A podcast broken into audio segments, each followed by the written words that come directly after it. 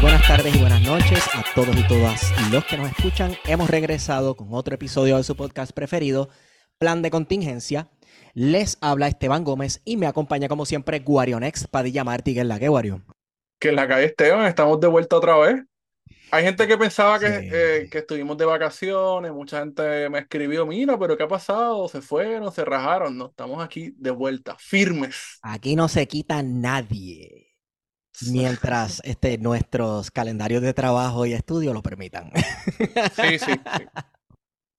Todavía, todavía no somos Ah. millonarios, no, no creo que lo vayamos a hacer no nunca. creo que lo vayamos a hacer. No creo que lo vayamos a hacer. Pues bueno, por este, por este medio, definitivamente no. Todavía no hemos decidido cómo venderle el alma a Melo Foundation y a todas estas organizaciones sin fines de lucro que dan chavos, pero son Lo- un dilema ético que tenemos, pero vamos a ver cómo lo o sea, resolvemos porque Si el Melón nos ofrece un cuarto de millón para hablar de derechos civiles y sacar la palabra independencia de nuestro podcast, ¿qué tú crees?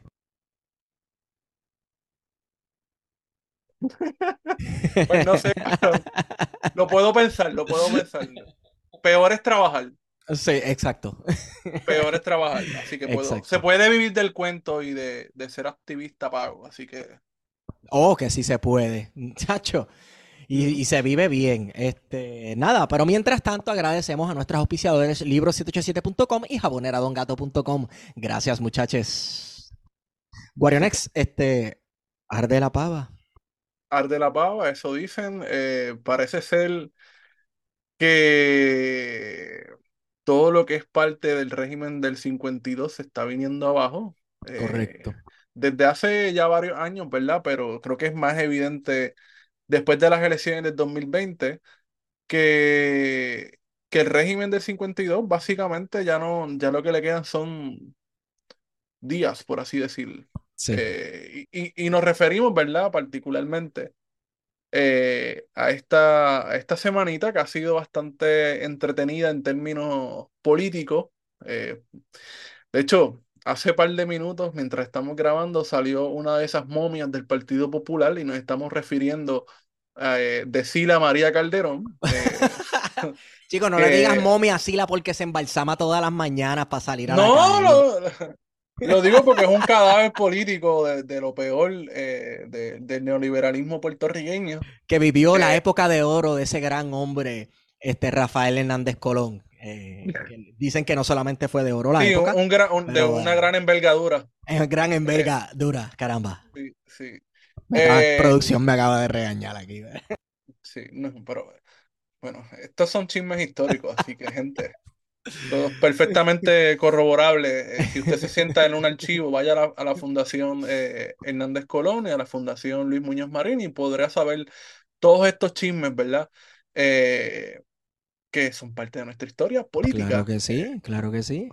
En cualquier caso, pues Sila sale alarmada diciendo de que le hicieron una mala jugada a Jesús Manuel, que como ustedes saben es el presidente del Partido Popular, pero ¿qué es lo que está pasando? Bueno, que como todo lo que está por morir, siempre hace una última demostración de fuerza y en este caso, para sorpresa de absolutamente nadie, el Partido Popular salió con el Partido Nuevo Progresista. Mira, sorpresa. Vaya, vaya. Tú sabes, Nada nuevo. Tanto tiempo hablando de bipartidismo y la gente se sorprende en cuanto a qué exactamente es el bipartidismo.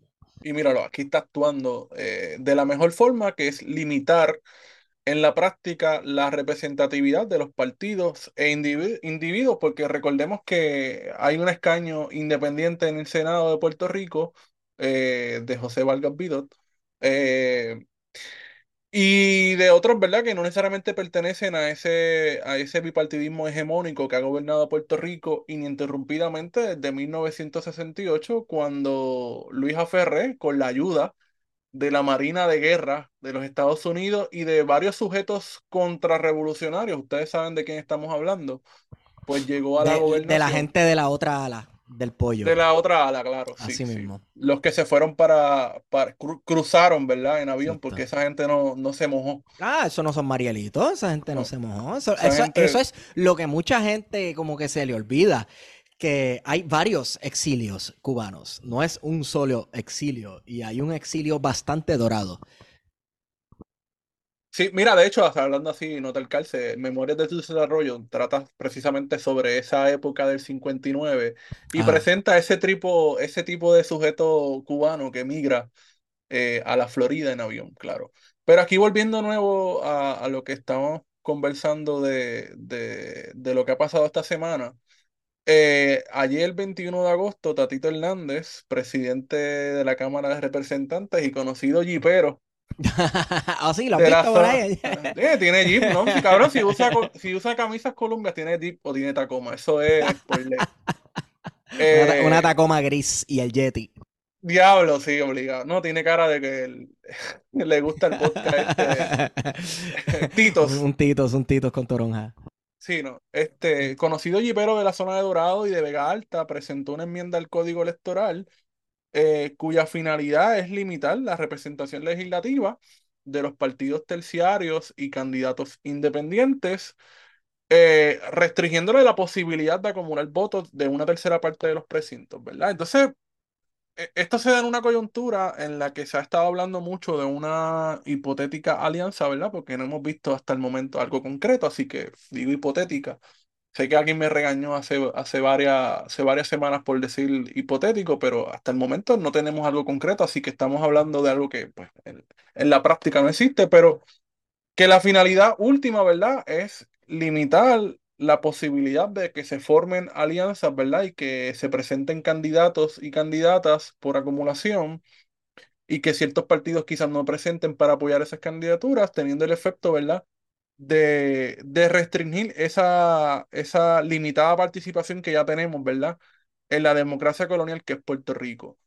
Eh, y todo esto es bien irónico, ¿verdad? Porque estamos hablando de los representantes y senadores por acumulación, que sin más no recuerdo, cuando se hace la constitución del 52, eh, digo la hacen, pero realmente todo el mundo sabe que eso es una Fue por, farsa. fue por encargo. Esa Fue por fue encargo y entonces le dejaron ahí a los puertorriqueños, mira, hagan esto, entonces nosotros la aprobamos allá en Washington, aunque ustedes puedan hacer un referéndum que no, no, no, no nos importa, ¿verdad? Lo que ustedes decidan. Pero se establecía, ¿verdad?, que, que una de las prioridades eh, de la, de la nueva constitución de Puerto Rico en el 52 era eh, permitir mayor representatividad de las minorías, ¿verdad? Porque las minorías políticas históricamente en el sistema electoral puertorriqueño no habían tenido eh, participación, ¿verdad? Necesitaban un por ciento ridículamente elevado que les impedía, ¿verdad?, tener participación. Recordemos, por ejemplo, que Pedro Albizu Campos en la década de los 30, 1932 si más no recuerdo, participa en el proceso electoral y, y no sale, ¿verdad?, electo en ese momento, ni, el, ni nadie del Partido Nacionalista, ¿verdad? Por lo que decide básicamente eh, cuestionar, ¿verdad? No solamente el, el proceso electoral, sino cuestionar en sí mismo eh, desde otras tácticas, ¿verdad? La situación colonial y decide eh, dejar eh, el campo de lo electoral para, para organizarse, ¿verdad? Desde, desde la vía de la confrontación, ¿verdad? De la, de la confrontación abierta contra el sistema Sí. colonial puertorriqueño. Y una otro, desde otro campo bien importante que es la denuncia internacional. La Correcto. denuncia ante los foros locales y los foros internacionales. Que esa misma vena, esa misma corriente política la, la siguieron otros movimientos políticos que incluso están activos al sol de hoy, como el, el Frente Antielectoral. De hecho, de, de ahí salió un amiguito por ahí de, del Frente Antielectoral, no fue que salió Eliezer Molina. Eso es correcto, sí, yo recuerdo a Eliezer Molina como uno de esos vocales del Frente Antielectoral. Correcto, correcto. Así que sí, este, y otros, otras organizaciones también ya más de eh, corte revolucionario, confrontativo, ¿verdad? Con violencia al. Estado. Sí, este, pero es ese mismo sistema, ¿verdad? El que también le va a permitir al Partido Popular eh, lograr, ¿verdad? Eh, su victoria en 1940, ¿verdad? Porque con sus limitadas participación, ¿verdad? No habían mayores trabas para un partido que tenía un potencial como el Partido Popular para lograr la representatividad, ¿verdad? A través de senadores por acumulación, eh, como fue eh, Luis Muñoz Marín, que ustedes recordarán que el Partido Popular no tenía una mayoría en 1940, pero logró mediante una alianza, ¿verdad? eh, porque las alianzas existieron en Puerto Rico. O sea, Siempre han existido.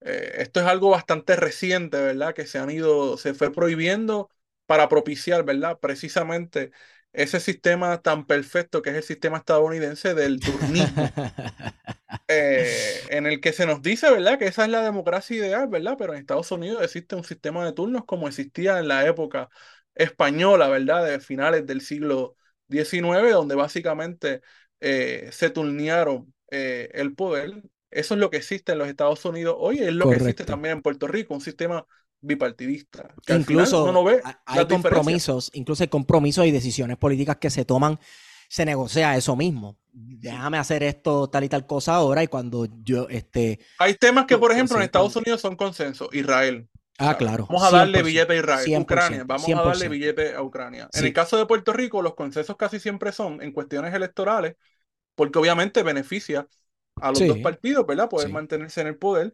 Y una de las cosas que también casi siempre hay Pero Guarionex, Guarionex, déjame poner una pausa ahí. Ajá, Casi siempre es en lo electoral, porque ¿qué más se puede hacer sí. en Puerto Rico? Aprobar las emisiones mismo? de bono, ¿verdad? Que no tienen ya ningún tipo de, ¿verdad? Pero, pero siempre eh, representan una carga impositiva para, para, para las futuras generaciones, ¿verdad? Este, cuando se hacen lo- los planes de ajustes de la deuda, que realmente es simbólico, y digo simbólico porque la Junta de Control Fiscal va por encima de la legislatura estatal, Yep. pero necesita que sea aprobado por el cuerpo eh, que mantiene de alguna manera eh, la representatividad de la ciudadanía, ¿verdad? Que es, independientemente de nuestra situación colonial, sigue siendo el Senado y la Cámara de Representantes, y hemos visto que la Cámara eh, siempre, ¿verdad? Ha aprobado todos los planes de ajuste de la deuda, que no son otra cosa, ¿verdad? Que, que, que refinanciar, ¿verdad? Eh, esa deuda. Eh, así que en eso sí hay consenso. O sea, tú no vas a ver al Partido Popular oponerse ni al PNP, al contrario, se convierten en coautores de los proyectos.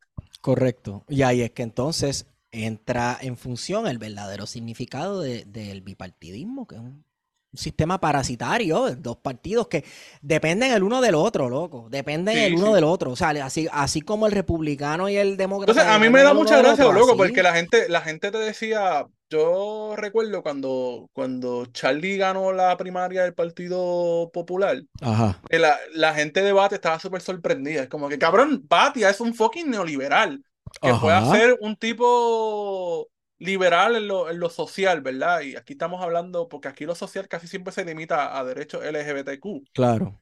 Eso parece ser que es la única, la, la única, lo único social en lo que los liberales están ahora de acuerdo. Sí, Eh, sí, sí. Y esa es la única discusión política que hay en cuanto al- a lo liberal ahora mismo. en Puerto pe- Rico, por lo menos, eso es lo que se habla. Pero que, por ejemplo, mucha gente que votó a Batia, que usualmente fue gente del área metro, particularmente, estaban sumamente sorprendidos que no podían entender cómo Charlie, eh, un tipo que venía de allá, de Isabel, imagínate, eh, cómo ganó. Y obviamente, porque tenía un discurso que abiertamente era un discurso conservador y que apelaba a, una, a unos sectores grandes del país, ¿verdad? Porque contrario a lo que alguna gente pudiese pensar, pues Puerto Rico, nos guste o no, es un país conservador en muchos aspectos. Conservador.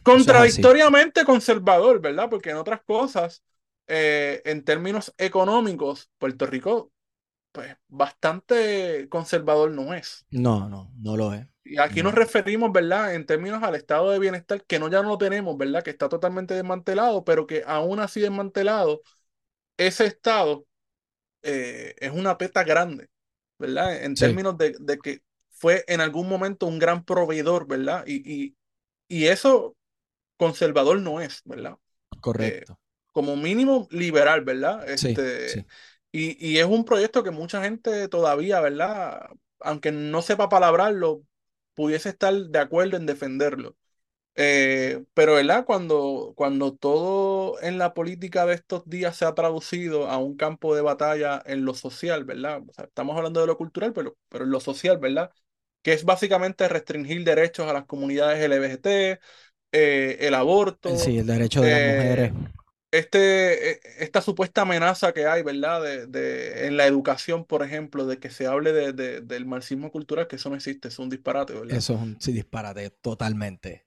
pero que son discursos que han estado bien presentes en la campaña, sobre todo porque a, a Charlie se le preguntó muchas veces sobre esto, ¿verdad? Y parece ser que era una persona extremadamente conservadora y que tenía, ¿verdad?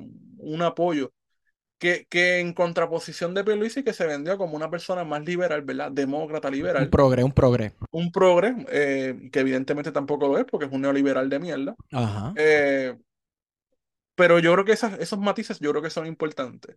Eh, pero al final de cuentas, independientemente de esos matices, uno ve la, la, la- las continuidades, ¿verdad? Las similitudes que hay entre el Partido Popular y el PNP. Al final del día, hacen exactamente lo mismo, ¿verdad? Y en términos ideológicos no hay mucha la diferencia, porque de la misma forma que hay gente progresista, entre comillas progresista, vamos, eh, en el Partido Popular también los hay en el PNP, ¿sabes? Aunque parezca un disparate, los hay. Sí, sí, sí. ¿sabes? Claro. Cabrón, no- los PNP hace par de años estaban hablando de la revolución estadista. Yo sé que ellos no saben lo que significa revolución, ¿verdad? Pero, Exacto. eh, Exacto. y en un momento dado se planteó la, la estadidad como una opción radical, este, por, por sectores que no estaban dentro del PNP, ¿verdad? Correcto. Planteaban la Sí, sí, estadidad un- como un, una ca- un opción. cambio radical del orden establecido en Puerto Rico, partiendo de la premisa de que la estadidad significa una des- un proceso de descolonización de Puerto Rico y estamos viendo en estos días en, en el estado de Hawái que eso absolutamente no es cierto. Eso es sin ponernos a mirar para atrás al caso básicamente de eh, la erradicación cultural que le hicieron a los hawaianos, la sustitución de población. El asentamiento, cabrón, porque allí lo que hubo fue un asentamiento. el, el derrocamiento de su sistema de gobierno eh, original para Y ahora que culmina con la quema de una de las ciudades que fue la capital, Sí. ¿verdad? De, de ese reino. Sí. Eh, que independientemente de lo que eso, aquí hay mano criminal, cabrón. Sí, hay mano Aquí hay un- criminal. Hay un proceso que tú sabes lo que viene por ahí. Claro. Bueno, lo que viene por ahí no, los fuegos no se habían apagado y ya las víctimas estaban recibiendo llamadas y anuncios sobre si querían vender sus propiedades. Entonces, mano, ¿qué te dice eso? Ah, bueno, pero no se las están arrebatando, no se las están expropiando, no, pero esa es la mentalidad de colonizador que tiene la gente que no vive en esas comunidades. Ah, mira, déjame aprovechar, ¿verdad? Como aquí aprovecharon para firmar contratos de 300 millones de pesos a una compañía que ponía tendidos eléctricos pegados con masking tape, ¿verdad? Eh, sí, después del huracán. Eh, Pues así mismo sí, Whitefish. Entonces, la diferencia, la diferencia de Puerto Rico y Hawái en cómo nos han tratado ante una catástrofe natural. No hay ninguna diferencia. No hay ninguna diferencia. Así que queda requete confirmado que tenemos con la colonia exactamente lo que tiene la estadidad. Oye, y, y aquí un buen ejemplo, es un buen ejemplo porque Hawái se pudo haber hecho estado en 1942 cuando los japoneses bombardearon Pearl Harbor. Entre comillas, ¿verdad? Tú sabes, porque eso también, eso lo han cuestionado, este, Oh, tú sabes. sí. Ah, Eso, eso es como el 11 de septiembre. Eh, sí, que sí, es sí. cuestionado la motivación del ataque y el hecho de que si había o no había conocimiento previo de gente en, Y las- en las Washington del aparentemente lo sabían. Sí, aparentemente he lo leído- sabía. Sí. He leído literatura en, esa, en ese sentido. Pero que en 1942, cuando se dio el ataque, Washington podía haber, ¿verdad? Vamos a admitir a, a, a Hawái como el Estado. Y no lo hizo, ¿verdad? Hasta 1950 y tanto. Y no lo hizo, ¿verdad? Porque la población todavía no era mayoritariamente blanca. O sea, que tuvo que... Ese proceso de asentamiento que se profundizó más después de la Segunda Guerra Mundial, con la Guerra Fría, en el que Hawái jugó un papel clave en el Pacífico, fue lo que posibilitó, ¿verdad? Eh, el que toda esta población nativa fuera mermando y que la población blanca estadounidense dominante eh, posibilitara que se emitiera como Estado a Hawái. Eso es todo. Y eso es lo que pasaría en Puerto Rico, no ahora, dentro de 20 años, cuando tengamos a nuestro eh, Urayoan Smith por ahí. Eh, Uh, yo estoy loco porque eso pase. Porque esos chamaquitos, esos chamaquitos de los Act 60 van a estar por ahí cantando Soy de una raza pura, pura y rebelde. Va a ser bello. ya el español, el indio y el africano vamos a tener Bueno, ya en Rincón, ya, ya en Rincón empezó ese proceso, porque, Sí. y en Aguadilla, porque a veces hay partes de Aguadilla, yo no sé si tú has ido a la base Raimi. Sí. Bueno, hemos ido a la base Raimi y eh, el idioma principal es el inglés. Sí. Y en Rincón también. Y Entonces, en no, de pero, ah, también. Para mí lo gracioso es que el, el idioma es el inglés, porque se, todo el mundo habla inglés allí, pero mucha de esa gente están en viajes indigenistas y todo, loco. Una cosa Sí, no, no. bien al garete, frotando caracoles en la playa, quemando este salvia o yo no sé qué diablo. Es una locura, loco. Una locura. Sí, no, no, no, no así, porque, te- bueno, podemos, podemos también hablar del demográfico que viene en términos de del estadounidense que llega a la costa oeste, ¿verdad? En contraposición del que llega a otros lugares de, de Puerto Claro, Rico. claro, claro, Eh, claro, Pero claro. al final del día, pues se trata de un proceso lento de asentamiento, ¿verdad? De, de una población que está llegando a Puerto Rico eh, con fines de adquirir eh, tierras, ¿verdad? Propiedades eh, y que inevitablemente fuerzan, ¿verdad? Porque cuando hablamos de desplazamiento es que compran propiedades, la gente necesita el dinero en efectivo, porque usualmente estas transacciones se dan en efectivo. y la gente pues, no le queda otro remedio porque, cabrón, tú no consigues una vivienda aquí por 100 mil pesos. Así es, así es. Anyway, pues, eso es lo que te dice que lo que vienen también pues, son evasores contributivos. Punto. Claro, claro. Sí, no, evidentemente, porque todo lo que se ha, se ha sostenido con la, la, la hora hasta 60, ley 60, que agrupó, ¿verdad? Las leyes 20 y 22, eh, y que han sido los principales beneficiarios, ¿verdad? Este, Que de hecho, población. de hecho, eh, me parece que nuestro presidente de la Cámara de Representantes, Tatito Hernández, ha recibe estado, dinero de esta ha gente, estado cabrón. haciendo acercamientos de esta gente. Entonces, esto me pone a pensar, ¿verdad? De Porque hecho, es sabemos, uno de los, do- uno de los Ajá. principales que recibe dinero probado, ¿verdad? Porque recordemos el loco este de Stup de allí de Dorado, que está haciendo un hospital para gente rica. Dorado, ponle un pin a eso, ajá. eh, le da dinero a Tatito, cabrón. Entonces, tú buscas los donantes de Tatito y son todos ley 60, cabrón. Súmale a eso que Tatito quiere ser alcalde de Dorado. Entonces, él Y, y quiere Dorado, ser. ¿verdad? Estamos hablando del Ajá. Dorado que está al norte de la autopista, porque no es lo mismo el Dorado que está al sur de la autopista. Ah, no, claro. El Dorado Claro, que está al norte de, de la autopista es otro Dorado, cabrón. Dorado no son la- la- las urbanizaciones lindas y eso nada más, con control de acceso. Tú sabes, este, hay todo otro pueblo allí metido que vive otras realidades sociales totalmente distintas.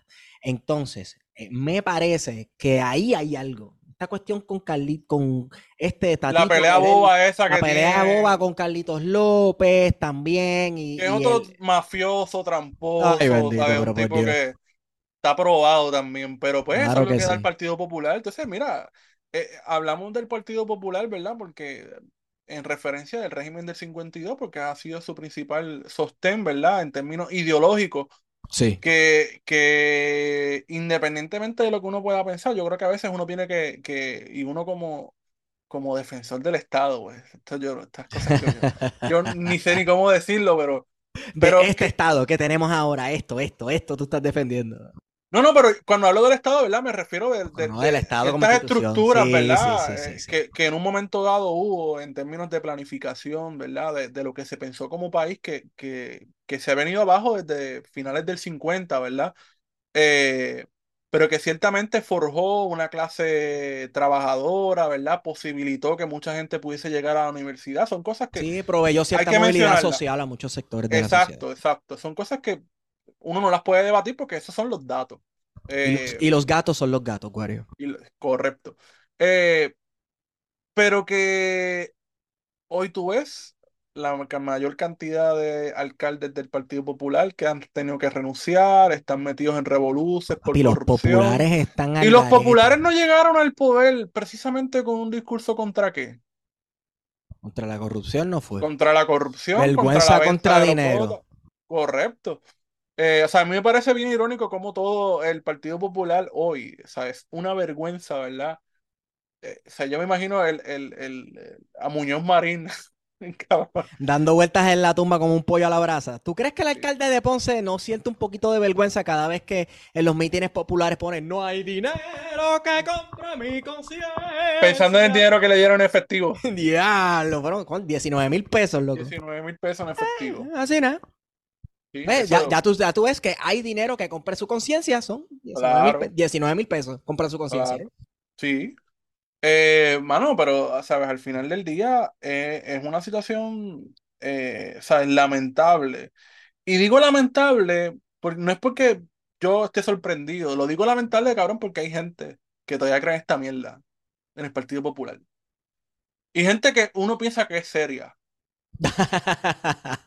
Que eso es lo peor, es como que, cabrón, tú, amigo, date cuenta, amiga, date cuenta, cabrón, que exacto, tú no puedes ver lo más evidente, lo que tienes de frente. Claro, eso ahí, ahí entran otras consideraciones, ¿verdad? Económicas, Ah, no, eh, claro.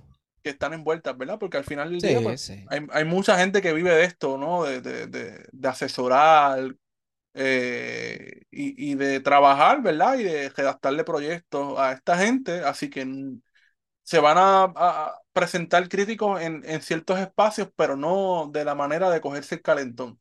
Pero bueno, no, ya eso es otro tema y cada cual, ¿verdad? Con su conciencia. Correcto. Pero, mano, este, la cosa es que así mismo va a seguir sobreviviendo ese partido hasta que no quede absolutamente nada, ni del erario, ni, ni de nada. Eh, y yo no sé qué es lo que va a tomar para que, este, para que ese partido muera. No Sí. sé qué es lo que va a tomar. Fíjate, todavía sigue siendo atractivo, eh, ¿verdad? Porque yo pensaba que después de la, de la imposición de la Junta de Control Fiscal, quizás no iba a ser tan atractivo la administración del Estado colonial, pero todavía hay cierta, cierto juego de piernas que le permite a la clase gobernante proveer trabajo, eh, aumentar salarios a los empleados públicos y, y ciertamente son un sostén importante. Eh, los empleados públicos no son la mayoría de los trabajadores de este país, pero ciertamente eh, la, la capacidad de movilización que pueda tener un gobernador sobre esos empleados es significativa, ¿verdad? Y Sí, sí, ciertamente pues sí. pueden, ¿verdad?, decidir elecciones. Y Y eso no solamente a nivel estatal, sino también a nivel a municipal. nivel municipal, ahí iba. O sea, uno pensaría que si al Partido Popular Democrático se le va a hacer mucho más difícil con cada cuatrenio ganar una elección en el Ejecutivo, pues uno pensaría que ellos cuidarían sus alcaldías, Sí, ¿verdad? cabrón, Pero, imagínate que tengamos que papi. em- empujarnos un cyborg de mallita, cabrón. La cosa es, exacto, loco, eh, pero no cuidan las alcaldías y están a switch. Los populares están a switch, así se va a llamar el episodio. Los populares están a switch, Sí. tú sabes. Y este, pues, no están cuidando las alcaldías y no están cuidando lo poco que les queda y, Mira, esto es bien gracioso. Misma Yo no sé canción. si. Es bien gracioso porque en Mayagüez. Yo no, eh, eh, digo Mayagüez porque es mi, es mi, es mi espacio geográfico. Es tu esfera de influencia. Claro, este. Pues, hermano, a veces uno hace trabajo comunitario, entonces uno conoce estas personas que son líderes de barrio del Partido Popular. Y yo no había entendido muy bien, o sea, yo había leído esto, ¿verdad? Porque una cosa es leerla, cabrón, de, de cómo el Partido Popular se fue creando en los batalles y la importancia de tener un líder, ¿verdad? Ese cacique en el barrio que Correcto. pudiera canalizar las necesidades del barrio. eh, y por eso la importancia del Partido Popular a nivel comunitario, ¿verdad? Porque tenían estos líderes que canalizaban las necesidades, les resolvían los problemas a las personas y cabrón, es una estructura que todavía existe, por lo menos en Mayagüez. Yo conozco de gente, de líderes, eh, que son abiertamente los líderes y tienen la comunicación directa con el alcalde. O sea, aquí no hay Así ningún mismo. intermediario, ¿no? Ah, yo hablé con el alcalde hoy.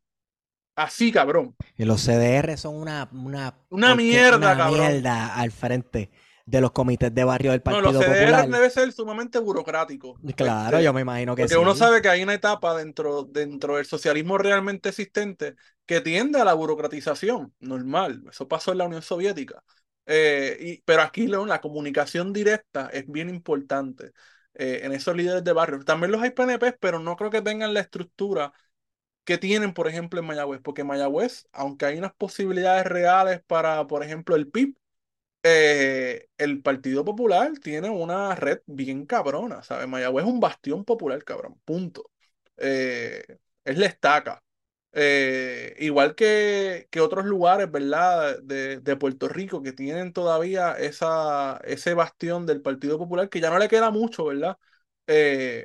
Pero en el oeste, Mayagüez, y esa red de líderes es bien importante. Y eso Correcto. seguramente cuando vinieron estos tú, no sé si te recuerdas que en el 59 vinieron una gente de Cuba a estudiar a Puerto Rico y esta supuesta revolución pacífica. Sí, sí, sí, sí, sí. Me imagino que una de las cosas que aprendieron antes de implementar los CDR fue sobre los líderes de barrio y de la importancia de, de, de, la vigilancia, ¿verdad? Y de resolverle los problemas inmediatos a la gente. Eh, entonces, Guarionex, yo te, te pregunto, entonces, ¿pueden los partidos emergentes o, bueno, no voy a decir emergentes porque... Digo, emergentes no, porque ya de oposición, claro. De oposición, sí, porque el, proyecto Dignidad nació con comités de barrio, que es que en cada iglesia es un comité de barrio de proyecto Dignidad. Eso es un chiste, sabemos que no, que sabemos que no es así, pero en potencia. Mira, yo creo que, por ejemplo, eh, una de las cosas que a mí me ha parecido siempre interesante del PIB es que independientemente de, tiene una estructura en todos los municipios.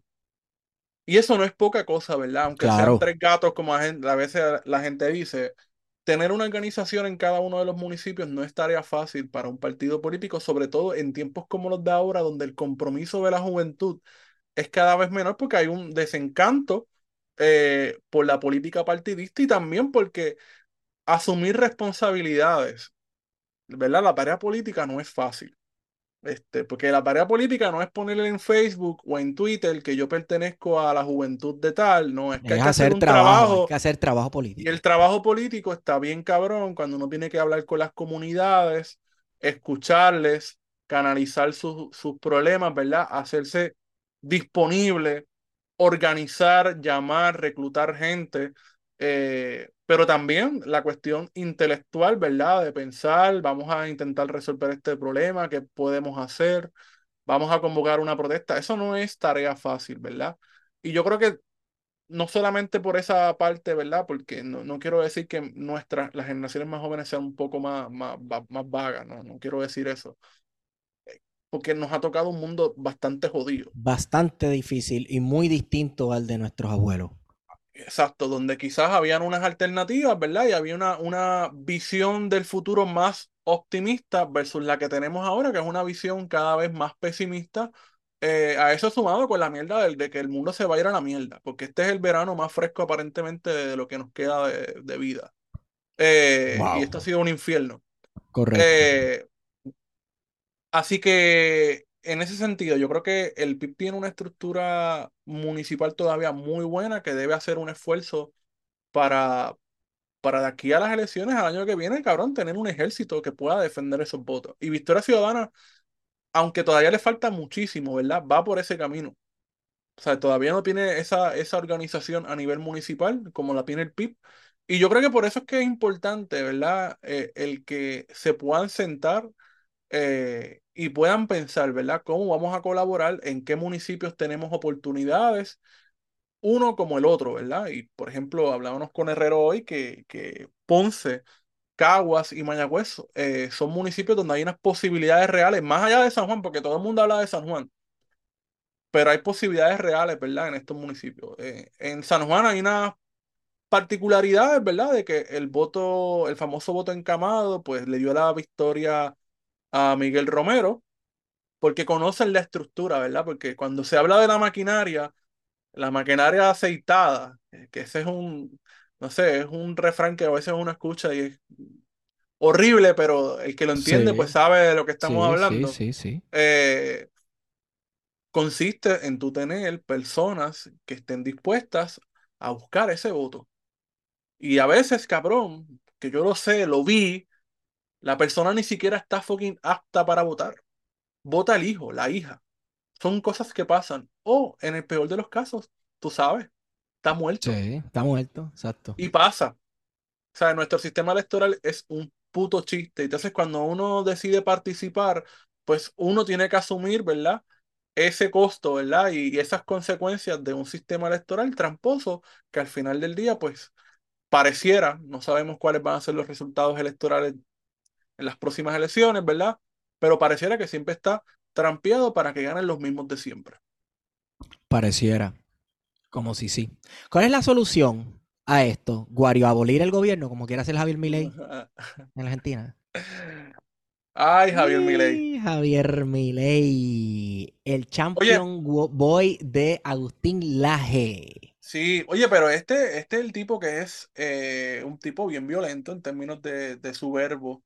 Porque sí, Agustín sí. Laje y Kaiser son, son, dan la impresión, o, o quieren usar un, voc- un vocabulario medio, medio intelectual, por así Sí, decirlo. sí, sí, Digo, son intelectuales en el sentido granchiano, porque obviamente están, están creando ideología y demás, pero eh, dan la impresión de que son unas personas eh, recatadas, rebuscadas, que no estás escuchando un subnormal. No, cuando tú escuchas a Milei, tú lo que escuchas es un tipo subnormal.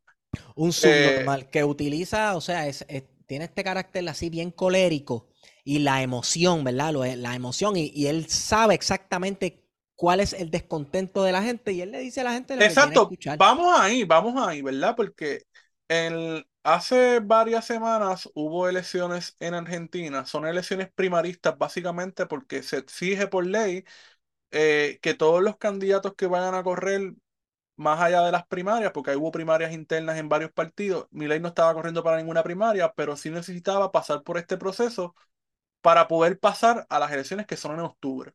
Eh, así que exige un por ciento determinado, ¿verdad? Para poder entonces eh, calificar, ¿verdad? Para las elecciones. El voto de Milei, como tú dices, es un voto que no es ideológico. Es un voto de cansancio, de frustración. De castigo frustración y y de el primer, cansancio y el de primer castigo. loco que salió a decirme cuatro cosas, abolir tal cosa del gobierno, es verdad, esa gente es muy corrupta, utiliza demasiado dinero, no necesitamos chavo o utilizar chavos en eso. Cosas que son consentido para mucha gente. Correcto. Para Aunque mucha sean una gente. normalidad, ¿verdad? Tiene mucho sentido para mucha gente, ¿verdad? Porque en un escenario como el argentino, que pues Argentina es un, ¿sabes? Yo no sé ni cómo existe Argentina hoy día como país, pero eh, Mi la- país dice lo mismo de República Dominicana, pero para Sí. Esa La- es la- Latinoamérica para ustedes. Latinoamérica, en Latinoamérica de verdad que gracias, que, que dicha la de Dios.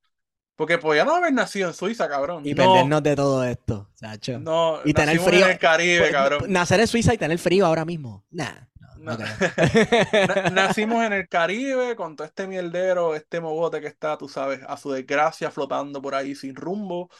eh, que no nos consideramos latinoamericanos, que somos otra cosa, tú sabes, lo mejor de los dos mundos. No, Pero, claro.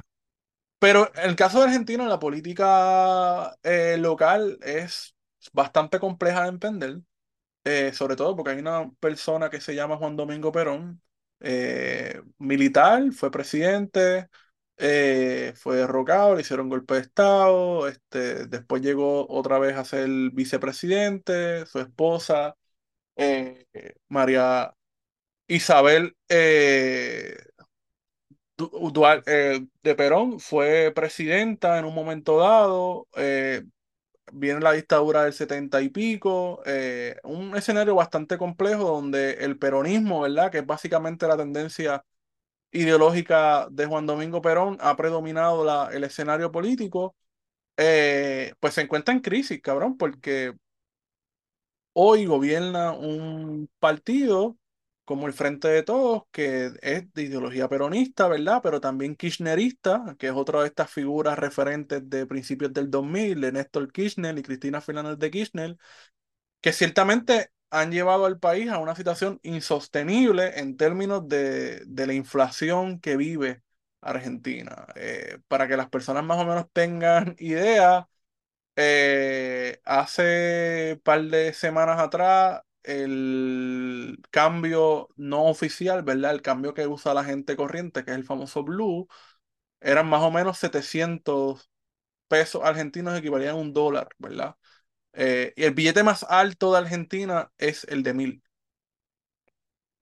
O sea, que tú estás hablando que con mil pesos argentinos tú no haces ni siquiera dos dólares. Diablo. Es una crisis, ¿verdad? En términos de la, de la inflación ridícula.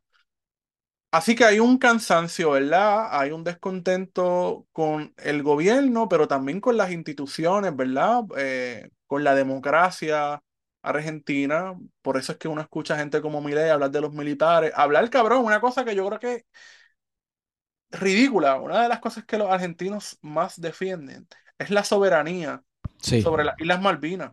correcto. Y este cabrón estaba hablando básicamente de entregarle las Malvinas a los, ¿sabes? básicamente dejar de reclamar Exacto. y, aquí hay algo, aquí hay algo, aquí hay algo, eh, aquí hay varios puntos que conectar, ¿verdad? El primero es que, o desconectar. Se está comparando mucho a la figura de Javier Milei con Donald Trump.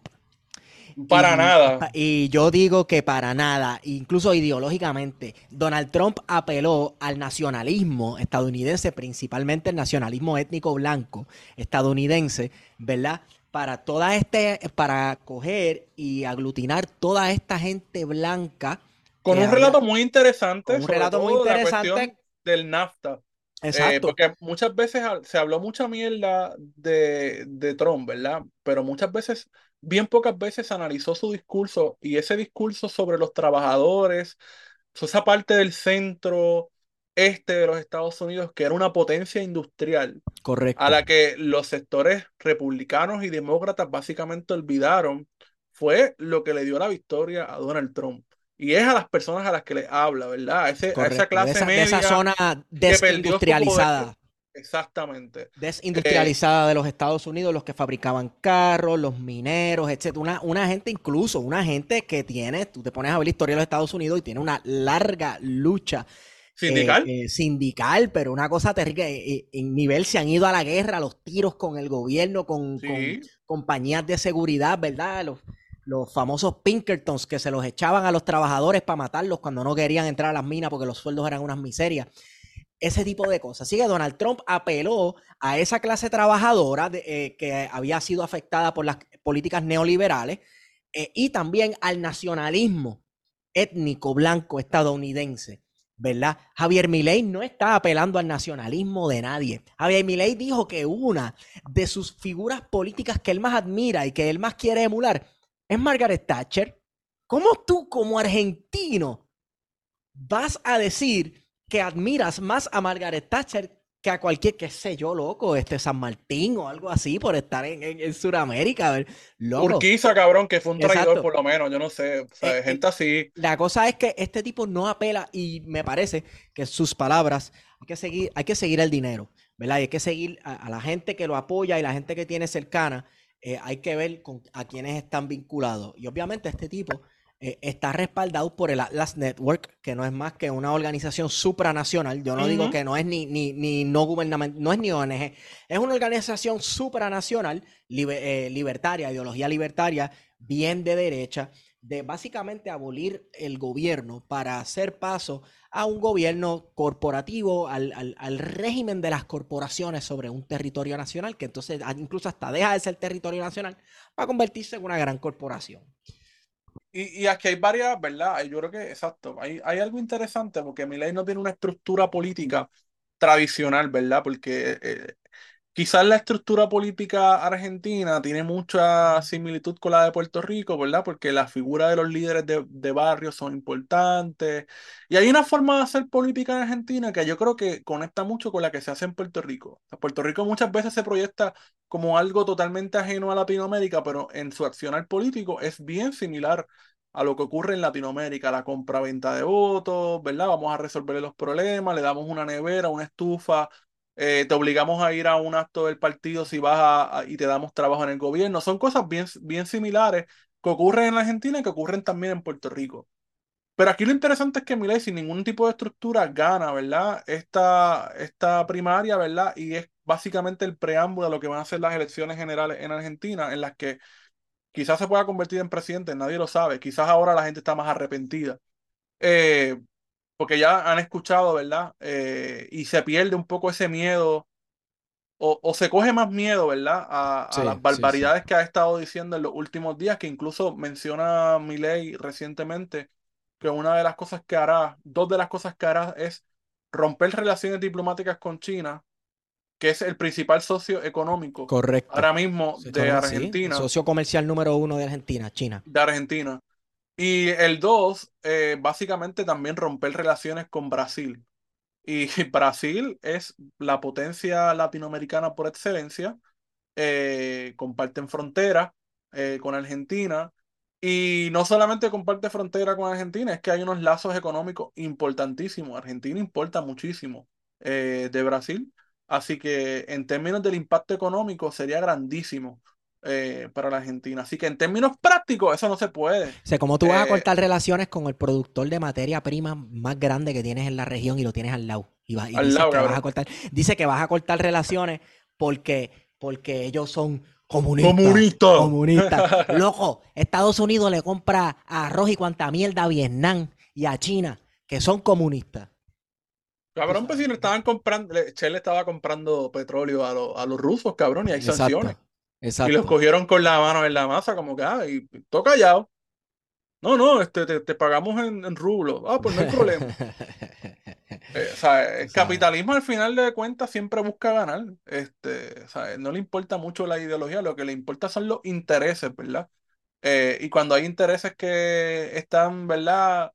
Pues pasa lo que ha pasado en muchos lugares, ¿verdad? Eh, del mundo, que Estados Unidos pues intenta eh, favorecer sus intereses. Y lo hace de manera directa o de manera indirecta, con las proxy wars. correcto. Eh, Como lo que está pasando en Ucrania, que de hecho, no sé si te has dado cuenta que los medios estadounidenses como que no, ha- no han estado los últimos 10 días. la guerra está estancada, vamos, está la guerra está estancada por estancada. eso. No están vocales, no, está, no se está hablando de Eh, la guerra y las banderitas de Ucrania y esas cosas. ¿Qué pasó? También, también hay una molestia dentro del público estadounidense al apoyo, ¿verdad? En términos económicos que representa o que ha representado la guerra eh, en Ucrania, Es que una crisis económica, una crisis económica que está pasando en los Estados Unidos. sí, sí, o sea, proceso inflacionario bastante significativo, eh, se está imprimiendo moneda a lo loco para darle a los ucranianos. Eso va a tener repercusiones y ya las ha tenido, ¿verdad? En tanto en los Estados Unidos como en Europa también, porque Europa, recordemos que la Unión Europea está metida en todo este conflicto eh, por Estados Unidos, ¿verdad? Sí, sí. Eh, y de hecho se ha hecho ningún tipo de investigación sobre la, la voladura del, del oleoducto Del Nord eh, en el Stream. norte, ajá, en el norte de que los mismos, Alemania. los mismos alemanes, incluso los mismos alemanes se han expresado de manera, ¿verdad? Con un poco de disidencia ante, mira, este, ¿qué está pasando Y aquí? si no Nos fueron volaron- los rusos y no fue- volaron, fueron los exacto, ucranianos. exacto, sí, pero nos volaron ese tubo y eso nos daba gas a nosotros también, ¿verdad? Tanto así que en Alemania estaban diciendo que iban a tener que en invierno salir a cortar árboles Sí. a producir este carbón, ¿verdad? No, y, Este, y hay un nuevo proyecto porque básicamente se está intentando reactivar muchas plantas nucleares, porque Alemania fue de estos países que en un momento dado tenía varias plantas nucleares y en un proceso a partir del 2000 comenzaron a desactivarlas, etcétera. Igual Francia. Y han tenido que volver a, a esa idea de construir plantas nucleares, etcétera. Que, que sí, eso pero se, un se le, impacto se les va a trancar el bolo si lo de, si lo de África, Níger claro. con Ujú. África, tú sabes, que Sí, eh, eh, que de hecho, exacto, estamos hablando de Milei, pero por ejemplo, mencionamos Brasil, que Brasil lidera básicamente el BRICS, eh, que pues, ahí está Brasil, Rusia, eh, India. India, Suráfrica, eh, que son ¿verdad? las, las naciones que Y China, están, China. eh, y China, naturalmente, pero ciertamente le pre- representan un bloque contrahegemónico hacia, hacia lo que es el consenso de Washington. Sí, Estados Unidos y la Unión Europea. Sí, básicamente.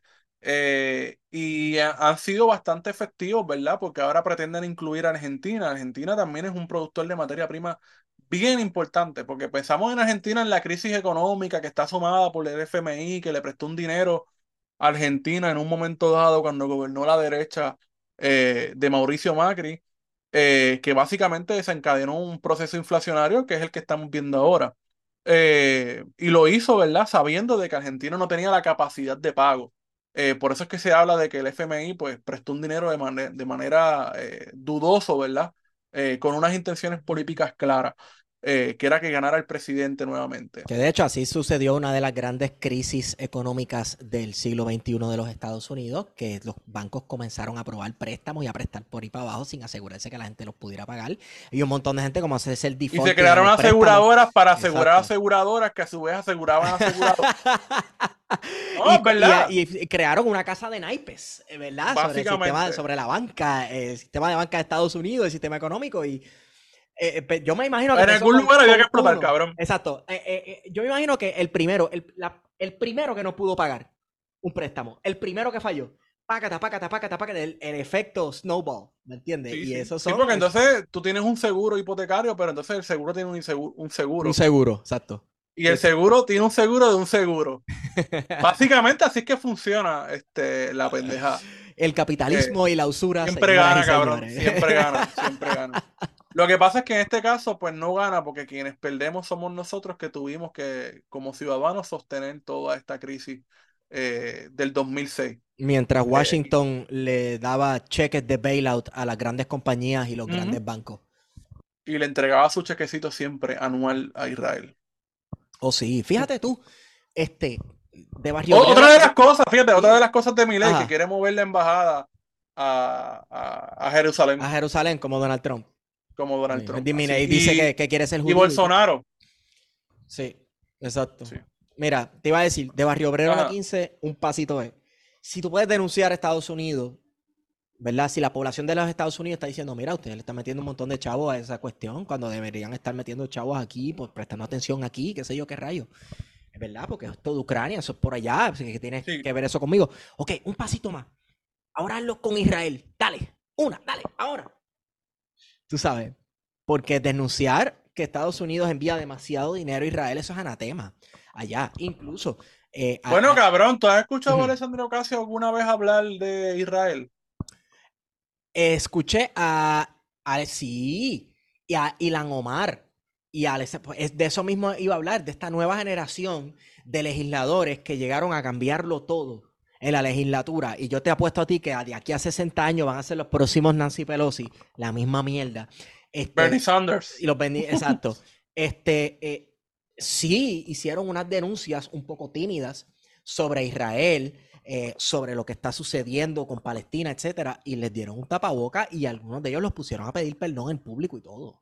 Sí, claro, es que el, el lobby judío es, tú sabes. La cuestión es, es, eh, pues, denunciar al Estado de Israel, pues va a tener unas consecuencias políticas en el sistema de, los Estados Unidos. La primera es que te van a acusar de antisemita. Entonces yo no estoy eh, eh, denunciando o hablando mal de una raza o etnia o una nación. Yo estoy hablando mal de un aparato político.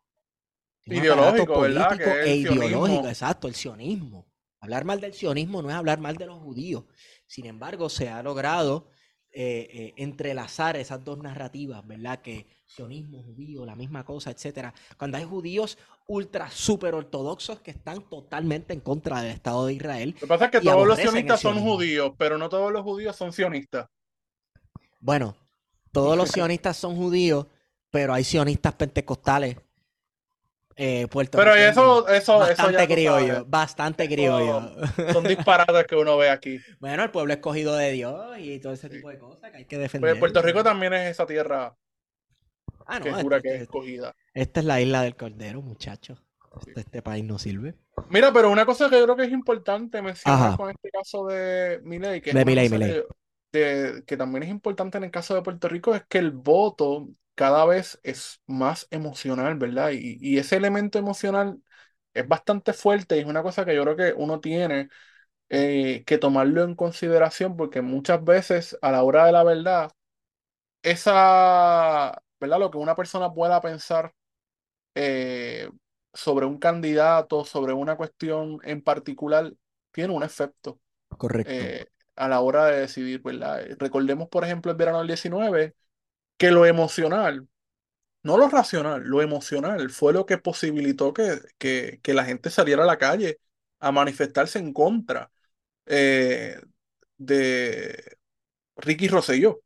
Sí, sí. que en realidad fue eh, contra Ricky Rosselló, pero fue contra el gobierno. y, obviamente aquí, ¿verdad? E, en el caso argentino, pues es más complicado, pero, pero uno ha visto las expresiones que ha hecho recientemente Milei de que quiere privatizar la universidad. Argentina es de los pocos países en el mundo que la universidad pública, las que son públicas, ¿verdad? Que le pertenecen al Estado, son gratis. Eh, y de hecho, desde el, desde el Cordobazo, ¿verdad? Desde la reforma de Córdoba, a principios del siglo XX, que es un referente para todos los que somos estudiantes universitarios, eh, es así. Eh, y de hecho, conocemos gente que nos escucha, Jan Febu, que sé que está escuchando este podcast, que está ahora mismo en Buenos Aires, estudia en la Universidad de Buenos Aires y perfectamente puede probar lo que, lo que estamos diciendo nosotros aquí. Y una de sus propuestas no solamente es la eliminación de, de, de la educación pública como la conocemos, de hecho él habla de, de disolver el Ministerio de, Educación, sino de disolver organizaciones de investigación científica, eh, eliminar lo que Porque es la todo salud eso lo pública. hace, todo eso lo hace el sector privado mejor que cualquier otra cosa. Básicamente eso es lo que él dice. Hay un Sí, video sí, que es ridículo, sí. ¿verdad? Y, y yo creo que ese elemento emocional puede jugarle una mala factura a él, porque aquí hay mucha gente que depende, ¿verdad? Y no digo depender en el sentido negativo, sino de que, que, que se han, han logrado una movilidad social gracias, ¿verdad? A la educación pública Correcto. eh, que tiene, ¿verdad? En este caso Argentina, y que han logrado, ¿verdad? Este, estudiar en universidades prestigiosas a nivel internacional gracias a que el Estado argentino invierte, ¿verdad? En, en la educación, que tiene un sistema de salud, com- como todos los sistemas de salud que tienen deficiencias, pero que es un sistema de salud que funciona eh, y que tiene, ¿verdad? Un estado social grande, ¿verdad? Que le responde a la gente. Y que todo eso pues se vendría abajo, ¿verdad? Si, si Milei eh, ganara la presidencia. Por eso es que digo Incluso- que la cuestión emocional pues puede jugarle una mala, Sí, una mala sí. pasada. Y, y de la teoría a la práctica, ¿verdad? Hay un súper largo trecho porque eh, lo que se comenta es que ya a él le han puesto básicamente consejeros económicos. Ya le, han- ya le pusieron consejo económico para decirle, Y- mira, y lo que tú estás predicando está bien al garete, te- tenemos que cambiar el discurso un poco porque Sí. te está yendo muy irracional y las políticas que estás Porque- proponiendo no se pueden aplicar. Y esta es gente de derecha diciéndoselo. El discurso de él básicamente es el discurso de, este, de estos jóvenes que uno escucha, que te salen a veces, no sé si te salen, porque a veces mi algoritmo está medio al garete, pero me salen estos chamacos que son, cabrón, que en su vida han trabajado, vamos. Claro, En su puta vida han trabajado, son emprendedores. Yo no sé de qué carajo uno vive siendo emprendedor. eh, pero te venden todos estos sueños. No, porque. Y, y tú lo ves con el micrófono así. Tú que estoy tocando es el micrófono. Y tú lo ves en el video, en el Reels. Ellos hablando, no, porque yo no he estudiado y esto, lo otro. Y un mensaje bien motivacional. Eso es lo que es mi ley, cabrón. O sea, una Sí, persona que sí, en su sí, puta vida ha trabajado y que le vende, ¿verdad? Eh, una imagen totalmente distinta en la que él es su propio jefe, en la que monetiza, ¿verdad? Por lo que él habla en las redes sociales, en la televisión, porque la realidad del mundo actual es que ya ni las fábricas, eh, estamos en un mundo cada vez más desindustrializado, donde se ha movido más a, a los servicios, eh, los espacios de solidaridad de clase ya no están, son Así distintos son se han distintos. transformado, ¿verdad? Entonces, para muchos jóvenes, eh, figuras como Milei, pues les apelan, ¿verdad? Porque eh, son esta persona que es un emprendedor, que es su propio jefe, que está haciendo dinero, Oye, eh, también es- incluso se ve como, como un tipo de rebelde sin causa, como una figura, un rebelde una- sin causa, una figura ¿verdad? Que atractiva, un tipo que le dice fuck you al sistema y lo vamos a derrumbar todo. es un Sí. fenómeno propio del tiempo en que vivimos, mano, tú sabes, porque es igual que Donald Trump, que, que es una persona que uno sabe que, que viene de un sector en particular de la sociedad estadounidense eh, pero que su discurso también en términos demográficos fue a todos los espectros, Sí, ¿sabes? A sí, todo, la- a todo la- el demográfico estadounidense le apeló algo del Claro, discurso de Donald claro. Trump. Y fue un discurso, como dijimos ahorita, se aparta a Milei en lo nacionalista que fue el discurso de Donald Trump. Milei no Y- le, no le importa un carajo el nacionalismo, no importa nada de eso. Y aquí volvemos a algo interesante que yo creo que también es importante recalcar, que es que la disputa ideológica está más viva de lo que mucha gente pensaba. De la que los postmodernos, por ejemplo, pensaban en los 90. De la De la nación. la- No, no, en términos la, la ideología como disputa, porque recuerda Oh, que sí. en los 90 con la caída de la Unión Soviética se postuló sobre todo desde ciertos think tanks del norte global de que era el fin, ¿verdad?, de la ideología. Pero lo que estamos viendo con Milei, que es lo que vimos con Bolsonaro en Brasil, lo que estamos viendo también con Donald Trump y con otras figuritas, ¿verdad?, en Italia, en España, es que la disputa ideológica está más viva que nunca. Correcto. Y ese es un campo en el que las izquierdas, ¿verdad? Y los progresistas tienen que entrar y disputar. Y no es una guerra fácil, es una guerra bastante difícil, ¿verdad? En la que van a haber muertos en términos eh, políticos, me refiero, no algo físico. Claro, claro. Eh, pero es que es una disputa que hay que darle, ¿sabes? Hay que elevar ese discurso y hay que hacer autocrítica también, ¿verdad? De por qué no se ha podido construir una alternativa, no solamente en Argentina, sino también en otros lugares, incluyendo Puerto Rico, ¿verdad? Eh, que yo creo que eso es algo que tenemos que tener presente dentro de este análisis. Bueno, y en Puerto Rico, ¿verdad? Sabemos que nuestro sistema político está en crisis, nuestro sistema económico está en crisis, nuestro y hay sistema de gérmenes salud, de izquierda por ahí, hay ¿no? gérmenes de izquierda por ahí, hay que echarles hand sanitizer. Nuestro sistema de salud está en crisis, aunque el gobernador dice que eso es embuste, que él no ve ninguna crisis dentro del sistema de salud, pero ¿verdad? Eso es porque eh, eh, él no tiene que utilizar los servicios de salud que utiliza la gente de por ahí. Anyway.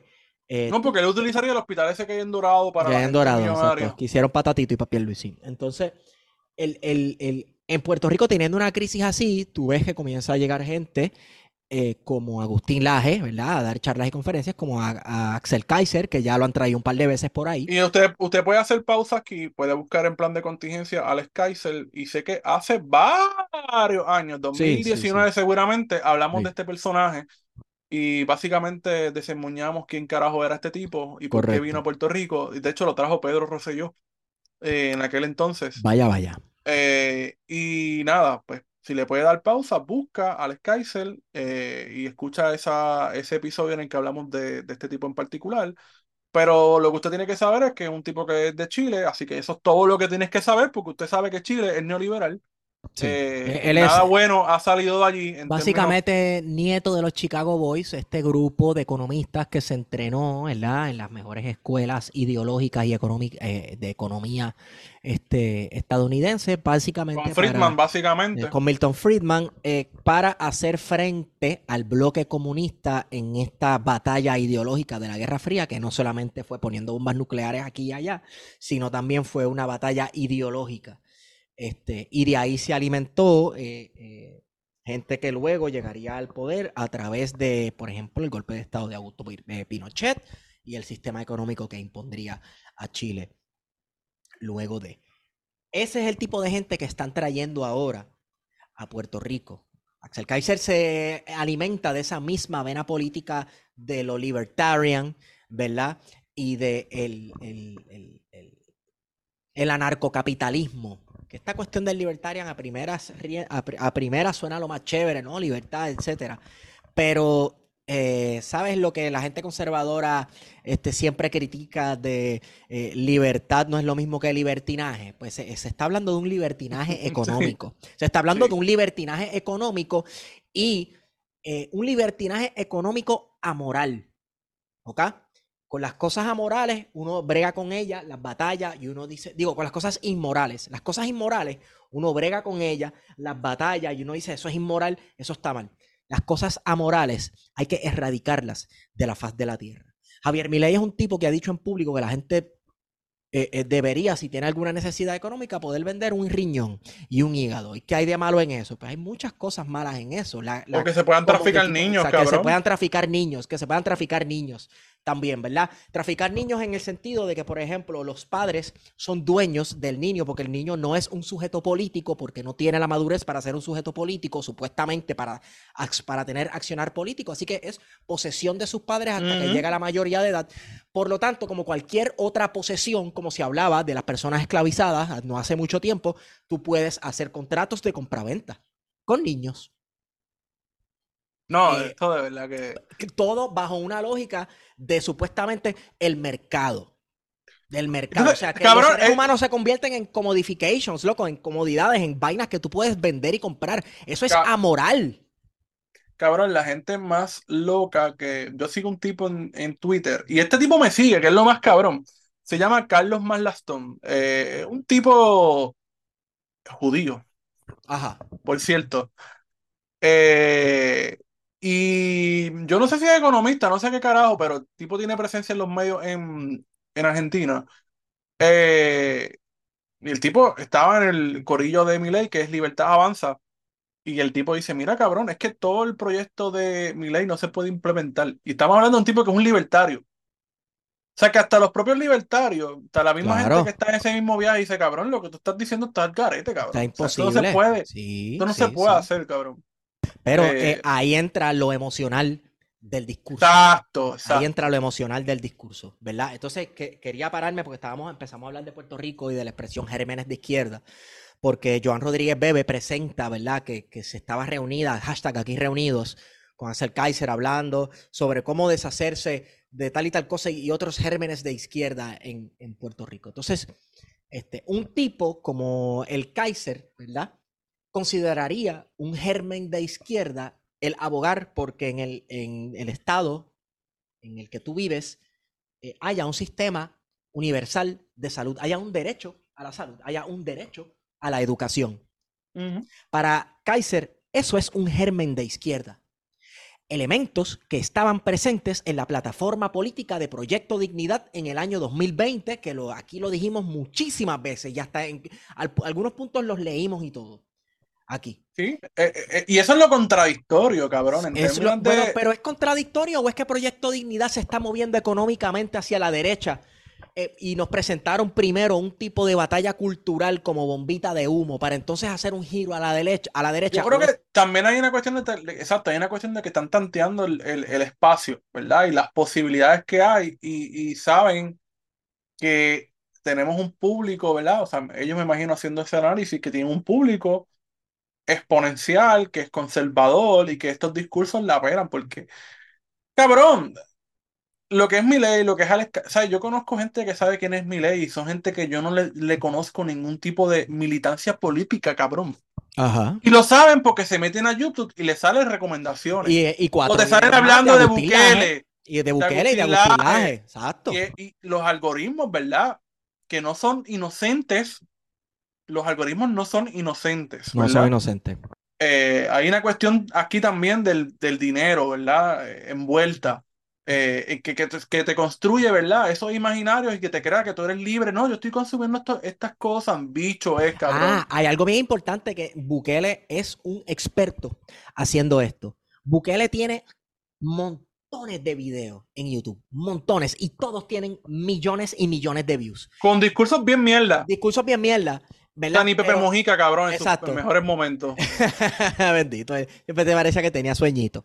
Este, loco, y uno dice, ok, wow, que mucho canal independiente de YouTube está cubriendo los discursos de Nayib Bukele. Mierda, es su equipo mediático. Esto está siendo financiado con dinero del Estado. Lo que estás consumiendo, todos esos canales supuestamente independientes que te están presentando videos en repeat una y otra vez de Nayib Bukele, es propaganda de Estado. Y es un tipo que se está proyectando como que es un outsider, que no- para nada ha sido outsider, porque el tipo ha sido político un montón de, de parte de su vida y su papá también, etcétera, etcétera, y su familia. Pero se está presentando como un tipo de outsider cuando te está metiendo propaganda de Estado con recursos del Estado por ojo, boca y nariz. Lo mismo sucede con gente como Agustín Laje, lo mismo sucede con gente como Javier Milei, que además de su canal oficial o sus redes oficiales, tienen 40 mil satélites en órbita, ¿verdad? Este, bombardeándote con propaganda allí, alimentándote el algoritmo, porque siempre los titulares son súper anormales y una vez tú le das un clic a ese titular, pácate, el algoritmo, el algoritmo te cambia y te van a salir cada vez más videos de esa persona. Y lo hemos dicho aquí, por eso es que es importante que las izquierdas ocupen ese campo de batalla en las redes sociales. Correcto. Por eso es importante tener presencia, tener Correcto. programas de discusión Correcto. Es en importante. YouTube, en Facebook, en Instagram, podcast, eh, más allá del periódico, porque la gente no quiere leer, la gente lo que quiere es escuchar, lo que quiere es ver cosas visuales, auditivas. Correcto. Eh, que, que son lo que han estado ocupando estos campos, ¿verdad? De la derecha. Eh, mira, en las redes sociales, particularmente Telegram, lo importante que fue Telegram y WhatsApp en las elecciones para Bolsonaro, cabrón. El tipo se comunicaba, utilizaba lo- los, famosos canales de Telegram y le enviaba mensajes. En Buster era el equipo de él. Pero la gente tenía la impresión de que el presidente, el futuro presidente te estaba hablando. ¿Verdad? La- la- las formas discursivas de poder comunicar son bien importantes, ¿verdad? Y, y son experiencias que tenemos que tomar en consideración en Puerto Rico porque pienso que nuestra forma de hacer política, aunque tiene muchas similitudes con Latinoamérica, todavía está bien atrasada en otras cosas, ¿verdad? Aquí todavía seguimos con esta, este imaginario de visitar las casas una a uno, de, de poco, de poco impacto, ¿verdad? No vemos estas grandes concentraciones, aunque ya las grandes concentraciones en Puerto Rico creo que son cosas del pasado. Eh, ¿sabes? La última gran concentración en Puerto Rico quizás fue la de Aníbal Acevedo Vilá, en un cierre de campaña que hubo, eh, que llegó creo que a meter como 80 mil personas o algo Sí, así. aquello, esto- digo, para cuando fue a la reelección, que Ajá, perdió, que, que, que fue, pues, cogió una pela, pero una pela cabrona. Oye, yo creo que fue que la gente que se metió allí no fue a votar, sí, no, tú- cabrón, pero es que la gente va a un cierre de campaña, joder. A chillar Nadie va goma. porque a chillar goma, tú sabes. Sí. Pero, pero me refiero de que hay unas cosas que tenemos que aprender, ¿verdad? En términos de del hacer política en Latinoamérica y adoptarlas en Puerto Rico, porque ciertamente las derechas sí lo están viendo, lo están estudiando y están siendo efectivas, porque cabrón, lo que hablamos la vez pasada de Sanos Frido, esta Ajá. gente pasó video, ¿sabes? Yo sé de gente, a mí me pasó un video a alguien que no tiene ningún tipo, en términos ideológicos, estamos a las antípodas. No deberías de ver esta película. Y yo, Exacto. ajá, ver esta película. No la he visto, por, por cierto. Pero a lo que me refiero es que Si, si no tienes, viene- si esto- tienes sueño un día y quieres dormir, pues la ves. Sí, no, pero lo que me refiero es que, cabrón, o sea, esas son cosas mandadas de la iglesia. Ah, claro, Las 100%, iglesias 100%. tienen un papel importante porque, cabrón, cuando vino Agustín Laje, donde fue, fue una iglesia. Correcto. Alex Kaiser, donde vas a Nueva Vida, cabrón, que eso es una emisora de la Es iglesia. una emisora cristiana. Correcto. ¿Sabes? El rol de aquí de Nueva Vida, por ejemplo, que se ha convertido en el vocero principal de las ideas de Sí. Joan Rodríguez Bebe y de Lizzie Bulgo. Y de Agustín Laje y hablando de izquierda y todo ese tipo de cosas, y tú sabes. Sí, Mira, aquí, sí, cabrón, la izquierda no, vamos a ser claros, ¿sabes? La presencia de la, de la izquierda en Puerto Rico no es una amenaza para el sistema. Para nada. No lo ha sido. Más allá de que a veces queramos, eh, ¿sabes? Idealizar y, y- y- y construir una épica, ¿verdad? Porque eso está bien. Eh, pe- pero en términos prácticos no representa hoy en día una amenaza, ¿sabes? Aquí no está eh, por ganar el Partido Comunista de Cuba ni el Partido Socialista Unido de Venezuela. No, lejos de que eso vaya a pasar. Eh, lo que tenemos son alternativas, ¿verdad? Liberales, progresistas o, o- o de centroizquierda. Dentro del, del, del liberalismo burgués, la democracia Claro. burguesa, dentro de este sistema, dentro de este sistema, ¿no? Por- a, a fuerza de voto, a la cúspide, entre comillas, cúspide del poder local, aquí no va a llegar un partido comunista. Ahora, Sí. algo sí te puedo asegurar. A fuerza de voto se puede trepar un fascista aquí. Fácil. Cómodo. Fácil, un fascista se trepa aquí, a fuerza de voto. Los comunistas aquí jamás van a llegar a fuerza de voto a ningún lado. Los fascistas mañana ganan. A voto limpio, Sí. obligado. Y, y- y eso te dice mucho también de nuestro sistema electoral, Correcto. de esa confianza ciega que tenemos en él. Eh, y de que no necesariamente las salidas deben ser por ahí. Correcto. Entonces, eh, eh, No, estoy diciendo que me voy a dejar al, al- al monte del Estado, por si acaso. No, no, no, no, no. Pero, este, mira, eh, hablando de Proyecto Dignidad, ¿verdad? A mí me parece que el Proyecto Dignidad, que no he escuchado a César Vázquez, por lo menos yo no lo he escuchado, yo no sé, tal vez no he escuchado suficiente de Nueva Vida, pero no, no he visto nada de César Vázquez expresándose sobre este aparente sobre este aparente giro hacia la derecha económica, este coqueteo con las derechas económicas latinoamericanas, ¿verdad? Eh, que van por la misma línea de Milei y toda esta otra gente. Eh, así que eh, me gustaría saber qué él opina sobre eso, número uno. Número dos, eh, al final del día, sí, Puerto Rico es un país culturalmente conservador en muchos otros aspectos. Para perrear no somos conservadores, ¿verdad? Por Ujú. eso ve- veo muchas ironías, ¿verdad? Tanto, tanta, nuestra cultura tiene unos elementos bien sensuales y bien sexuales también, pero eh, existen. Pero ese mismo que te perrea por ahí va y vota por Joan Rodríguez Bebe. Ah, no, cómodo, obligado, cabrón. pero por Dios, claro. Porque de eso es lo que se vez, por trata eso esta. coexiste, coexisten, esas dos cosas coexisten con Una cosa no tiene estilo, exacto. estilo señora católica, tú sabes, todo eso coexiste en este mismo espacio geográfico olvidado por Dios. O sea, contradicciones en este país hay de más. Sin embargo, Proyecto Dignidad va a dar un giro a la derecha económica, va a comenzar a predicar el desmantelamiento de instituciones eh, que tienen un gran impacto social o se van a quedar meramente... a mí nunca me ha quedado claro en términos económicos cuáles son sus posiciones, ¿verdad? Sus posturas, porque en lo, te- en lo social en algunas cosas pareciera, y lo hablamos la otra vez cuando discutimos un poco el, el plan de gobierno de, de Proyecto Dignidad, Ajá. que habían unos aspectos que ciertamente eran bastante de centro, incluso Sí, liberales. Y liberales, Eh, sí. Incluso se- eso, hay, hay Pero lo que tenía que no ver con- nada directo, pero hay alusiones a un estado de bienestar. Sí, pero lo que tenía de- que ver con ajá. derechos reproductivos, ¿verdad? De la mujer. Ah, no, claro, eso para el carajo. Se sabe, se sabe. ¿Sabes? Ahí había uno- una- unos claros, ¿verdad? Sí. Límites, ¿no? Vamos Sí, a sí. restringir, este, prohibiciones. eh, pero yo creo que, por eso yo creo que es importante sentarse un poco a ver, ¿verdad? Eh, y estudiar estas plataformas y ver precisamente esas transformaciones ideológicas eh, de lo que es Proyecto Dignidad, eh, porque ciertamente va a dejar mucho que de hablar en las próximas elecciones. Están haciendo un trabajo organizativo en muchos municipios. Sí, señor. Recientemente fui a Barranquitas y vi un letrero que decía eh, Territorio Proyecto Dignidad, algo así. Mira para allá, mira para allá. En Barranquita, cabrón, que esa es la cuna de- del Partido Popular, Así mismo. La cuna del patriarca. la, del patriarca. Sí. Sí, sí, sí. la- la- la- pero, pero entonces aquí hay otras cosas, ¿verdad? A considerar. No sé, podemos ir cerrando si quiere.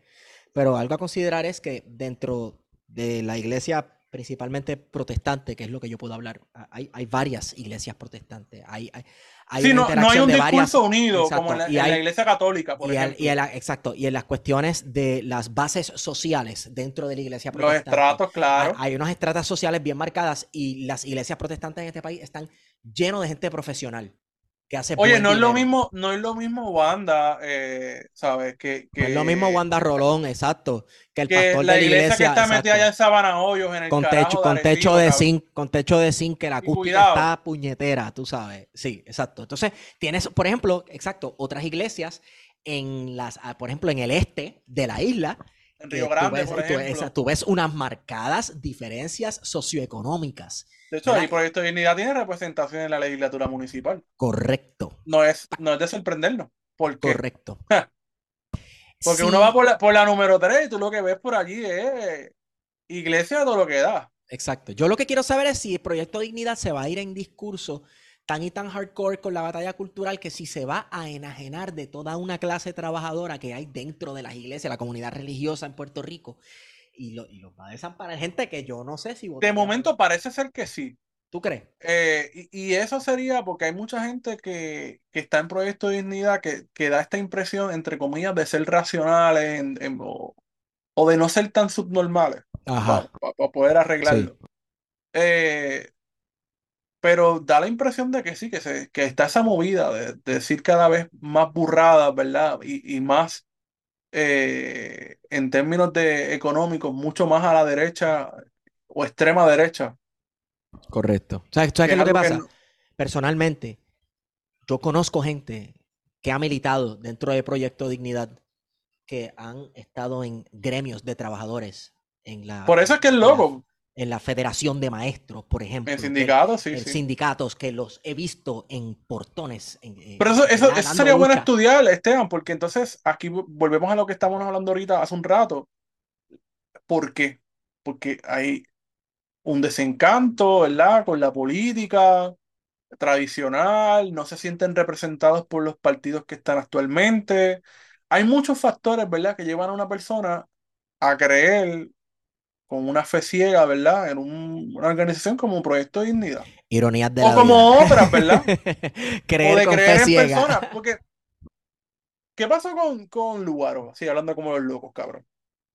Lugaro no era nuestra salvadora. Así mismo, nuestra Mujer Maravilla. Ma- O sea, aquí se centró un discurso en el 2016 que era ridículo, cabrón, cuando todo el mundo sabía que, que Alessandra Lugaro era una neoliberal probada. No es que, no es que teorizaban, no, probada. Con papeles. Con historial. eh, y todo el mundo sabía, y la gente en el 2016, el discurso de ella sin ningún tipo de estructura eh, electoral, eh, con un discurso que hablaba lo que la gente quería escuchar en ese momento, ¿verdad? Que, que era la- el bipartidismo, eh, que esto está jodido por el bipartidismo, necesitamos otra alternativa, que la corrupción, esto y lo otro. Cosas bien sencillas que no iban a resolver los problemas inmediatos de la gente, pero que sí pretendían resolver los, los problemas en nivel macro, ¿verdad? Porque uno de los pro- problemas, y no nos podemos llamar engaño, que yo creo que todo el mundo tiene un consenso sobre ello, es la corrupción. Y venir con ese discurso sumamente llanito, liviano, como, como ese, cuando ya todo el mundo sabía que ya le había dado un tumbe al Departamento de Educación, que era una traquetera de fondos federales, deja mucho que decir, pero, ah, pero es una mujer empresaria exitosa, que es igual que lo que pasa con Milei, ¿verdad? Que vienen del sector, entre comillas, privado, pero que seguramente se han beneficiado de lo público toda su vida. Como Donald Trump, que en un momento dado se, de- se dedicó, dicho por él, a, Elon a comprar cabrón. Elon Musk, pero Donald Trump se dedicó, dicho por él, dicho por él, que él se dedicó a comprar influencias de políticos, de políticos y políticas en la ciudad de Nueva York para llevar a cabo sus obras, sus edificios y, y sus vainas comerciales. Tú sabes, dicho por él. De hecho, eso fue parte de lo que lo hizo caer en gracia con mucha gente que le dijo a Hillary Clinton, pues si yo doné a tu cambio te di chavo para la campaña de tal año, a la campaña de tu esposo. Tú sabes, yo, yo, yo les compré influencia a ustedes Claro. tú sabes, este, pero bueno, definitivamente nos vamos a seguir dando contra el mismo muro de que la figura del outsider, ¿verdad? Que viene de la nada supuestamente a meterse en la política para limpiar este pantano de sabandijas, eh, eh, no va a funcionar. No- no- nos vamos a tener que dar muchas veces contra ese muro. Como planeta, pues está sucediendo en el planeta entero. Sí, sí, sí, no, esto es un fenómeno nuevo, básicamente. O sea, bastante reciente, me refiero. Correcto, correcto. eh, en gran parte del mundo, eh, pero obviamente los orígenes los tenemos en ese, en ese flamante político italiano llamado Silvio Berlusconi, que ahora mismo descansa Oh, sí. en el infierno. Oh, sí, en paz no descansa. En paz no descansa, debe tener apariciones de varias niñas eh, que fueron asesinadas por tráfico de, de órganos o algo por culpa de él. Exacto. Que descanse, que no descanse en el infierno donde se encuentra. Wario, vamos a Este- cerrar. debe estar, debe estar con Romero. Oh, sí, al ladito. Uno al lado del otro, y con Sí, sí, sí. Mussolini y todo ese corillo. Válgame, sí. Oye, porque la gente. Italia, cabrón, Italia. Uno, uno escucha con mierda de Italia, pero Italia es el tercer Ha, mundo ha- de, ha de rendido, Europa. ha rendido. No, a- a- tiene, tiene, tiene un historial de gente. fa- Bueno, es que ahora mismo están los fachas allí gobernando, Exacto, cabrón. exacto, exacto. El- el- fue el primer país que trajo un fascista al poder. Italia. Sí, sí, sí. Y No, está- increíble. Por eso es que se merecen seguir siendo el tercer mundo de Europa. Anyway, mira, vamos a, vamos a cerrar aquí. eh, vamos a mandarle un mensajito a nuestros auspiciadores, libro787.com, donde puedes conseguir lo mejor de la literatura puertorriqueña y libros en español. Vaya a libro787.com, utilice el código plan de contingencia para obtener el shipping gratis. Ahora bien, Jabonera Don Gato, jaboneradongato.com, esto no es un relajo. Existe jaboneradongato.com, los mejores Es real. jabones de Puerto es real. Ellos tienen un jabón, el último que probé, que probé, porque parece que me lo comí. eh, es como rosita, de, mu- de muchos colores, pero el color Oh, que, sí. que predomina es rosita. Papi, no es por nada, pero ahora mismo yo no apesto por esa pendejada. Ay, yo- ¿Te bañaste? eh, Te estás bañando ahora, me desde estoy que bañando, usa. me- desde que uso jamonera de un gato, me- como que me animo a bañarme. Y este le tengo una sorpresita a los muchachos de tiempos dialécticos de parte de Jabonera Don Gato. Así que, muchachos, Válgame. vamos, vamos a encontrarnos. ¿Qué pasa? Que no hemos hecho la, no hemos eh, continuado la saga de las películas. Y sé que todos van a decir, estamos esperando a que tú veas tal y cual película para entonces juntarnos. Pero está bien, ok. Me voy a Sí, callar. tenemos pendiente hablar de una película en específico. Mira, pero ¿qué estás Correcto. leyendo? Cuéntame.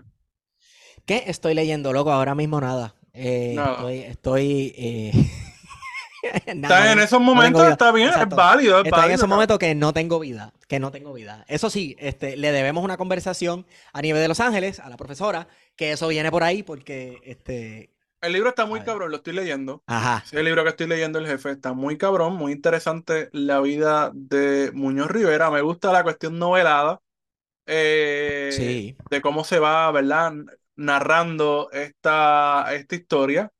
Eh, muy rico en detalles eh, y sus fuentes documentales están, o sea, sí, muy buenas. Sí, sí, sí, sí, sí, sí. Importante, vayan a terapia, lo dice el libro desde el principio. Sí. Me encanta la perspectiva psicológica que le está dando eh, Nieve de los Ángeles a la figura de Luis Muñoz Rivera. eh, y me sorprendió mucho que empezara precisamente hablando de que tenemos un trauma eh, como sociedad. Correcto. Eh, así que pronto nos vamos a sentar con ella para conversar un poco más sobre el libro y sobre esta tarea de, de escribir sobre una de las figuras que básicamente es intocable del sí. puertorriqueño. Imagínate, Muñoz Rivera. Exacto. el padre. Ajá. El, padre del otro. El padre, el padre del padre. Padre, Hijo y Espíritu Santo. Eh, estaba viendo fiel los otros días a la premier del al screening que hubo en Bellas Artes del documental del director Tito Román. Lo vi aquí en Mayagüez. Psiquis, Diario de un Colonizado. Está bien brutal, bien brutal. Eh, y pude conectar varios puntos que dice la profesora sobre Muñoz Rivera y sobre cómo estamos. Sí, es un libro de historia. El micrófono. Ay, perdóname. Sí, es un libro de historia, pero estamos teniendo una introspección al cerebro de una persona colonizada.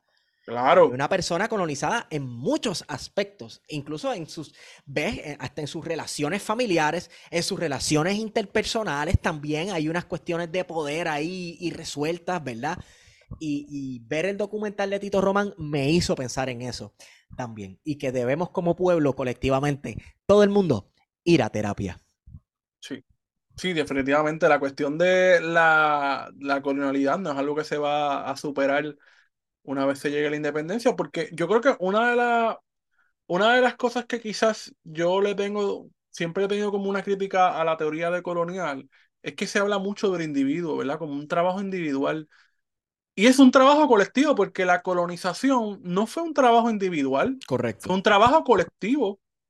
Nos, hemos nos convertimos en una colonia porque hubo un proceso colectivo, ¿verdad? De un imperio de someter a un pueblo, que ya había gente, pero hubo un proceso, ¿verdad? De imposición, de traer una cultura, una forma, unos valores, traer una gente, mezclar, violar, matar. Exacto, exacto, exacto. El hecho de que seamos el producto de una serie de pugilatos y procesos violentos o pasivo-agresivos, eh, porque hay procesos históricos pasivo-agresivos.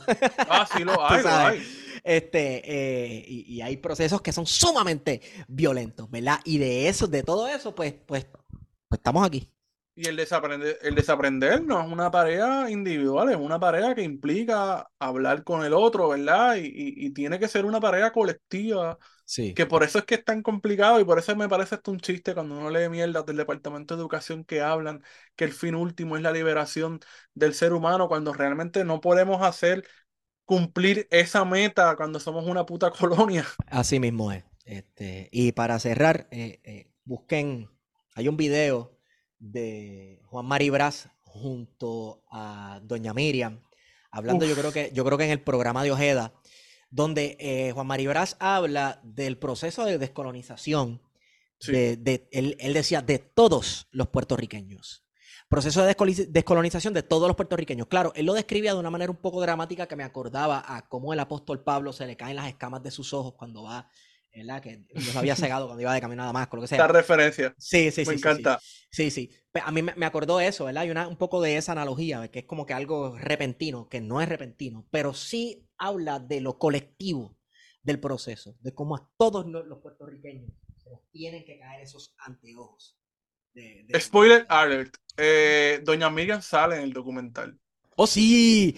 ¡Hacho, qué dura! ¿Y de qué manera? tienen que verlo, tienen que verlo. Y de hecho, eh, se está haciendo un trabajo documental en Puerto Rico excelente. Excelente, papi. Todo lo que he visto últimamente es más Buenísimo, buenísimo. Hacho, nuestros respetos a Tito Román, de verdad.